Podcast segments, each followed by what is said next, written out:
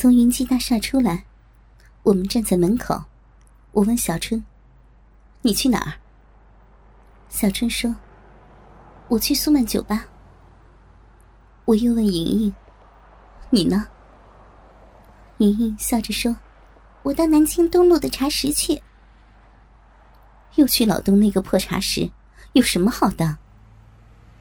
莹莹笑着说：“姐，你可不知道，现在老东跟我们打的挺热乎的。虽然客人少了点，不过我想慢慢会好的。现在丽丽、小月、小凯他们都去那里，热闹着呢。另外，中午还有免费的午餐吃呢。”看着莹莹眉飞色舞的样子，我笑了一下。那你就去呗。小春在一边问我：“姐，你去哪里？”我想了想，嗯，我去溪水路。莹莹说：“姐，那里行不行啊？听说前阵子溪水路很紧张呢，好多人都不去那里了。”哎呀，反正白天人也少，去那里看看呗。等到晚上，我再去迪士高。临别的时候，我对他们说：“哎，你们自己手机都开着，有什么事情咱们保持联系。”他们俩点头称是。就这样，我们三个在云际大厦门口分手了。我要去的西水路，远离这片黄带，甚至远离市中心。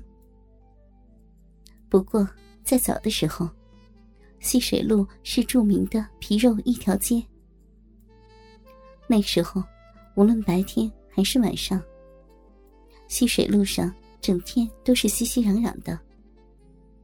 在安阳本地人眼里，溪水路是条破街，地面坑洼不平，垃圾堆成小山，能看见的只有低矮的小平房。那时候。无论有点姿色的，还是没姿色的小姐，都集中在那里，打着理发、剪头和做按摩的幌子，在那里做皮肉交易。最早的时候，我和小春就是在那里认识的。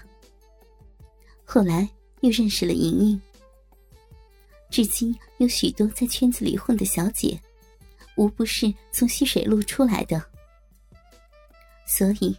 大家都很熟悉。现在的溪水路，已经早没了以前的那种面貌。所有的平房都被推平了，取代的是整齐的居民楼和规范的市场。不过，小姐的空间还是有的，只不过比以前少了些而已。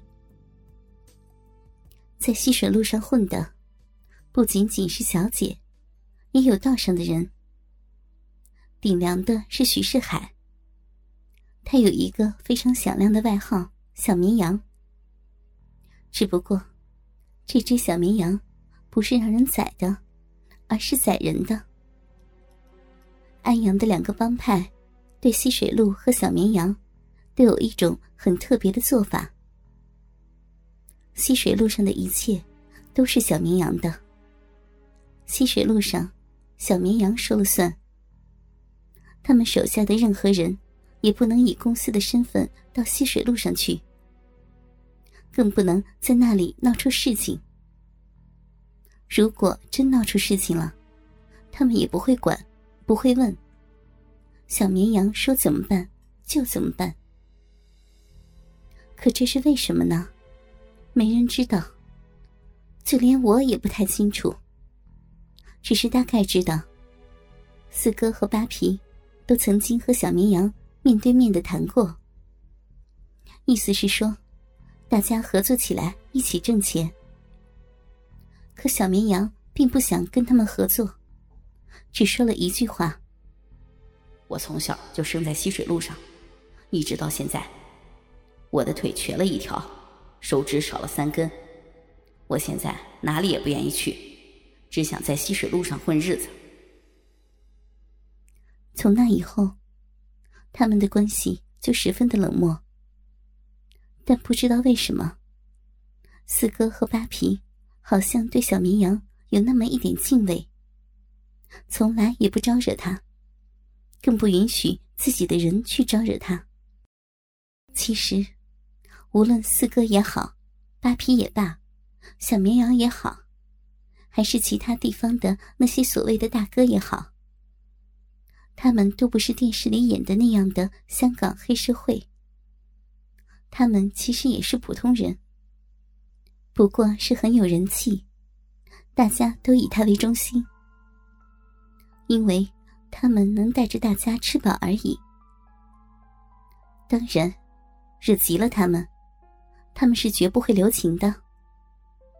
不过，现在毕竟是法治社会，尤其是在中国，他们也意识到应该用法律的手段。维护自己的权益，这就是灰色的地带。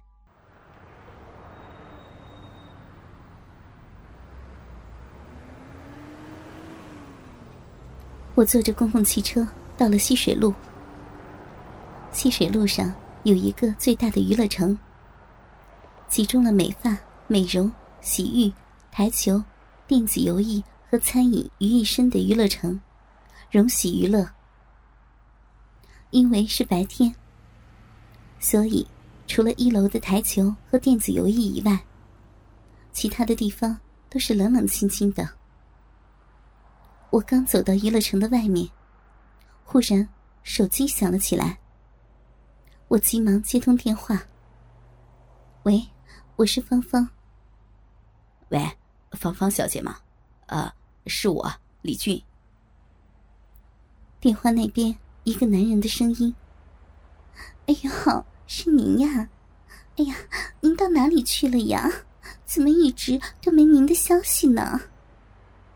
我高兴的问：“啊，这些日子比较忙，我刚从南方回来，哈哈，这不马上就给你打电话了。”李俊乐呵呵的说着：“我索性不进娱乐城了，先和李俊拉拉关系。”我笑着说：“哎呀，李老板一准是发财去了，这次又挣了不少吧？”哎呀，现在的生意啊太难做，哪有什么利润呢？不过是糊口而已啊。您可是有本事的人呐，还有您挣不了的钱。李俊呵呵的笑了两声，然后说：“啊，芳芳。”现在有事情吗？我一想，不能说实话，便对他说：“啊，有呀，我正赶场呢。”李俊听完，失望的说：“哦，哎呀，怎么这么不巧呢？”我接着说：“怎么，找人陪吗？”“是啊，一个人在家里怪没意思的。这样吧，你过来陪我。”哎呀，不成呢，我很赶场。哎，要不这样，我找个姐们让她过去。哎，不成不成，这是我的家，不是旅馆。这样吧，你过来，我多给钱。我没想到，这个李俊还挺上火的，这么饥渴。我故意犹豫了一下。嗯，那好吧，我。我一会儿过去吧。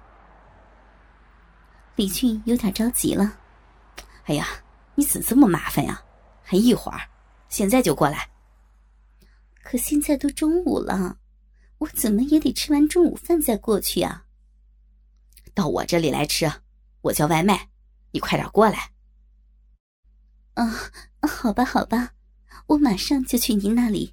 哥哥们，倾听网最新地址。请查找 QQ 号二零七七零九零零零七，QQ 名称就是倾听网的最新地址了。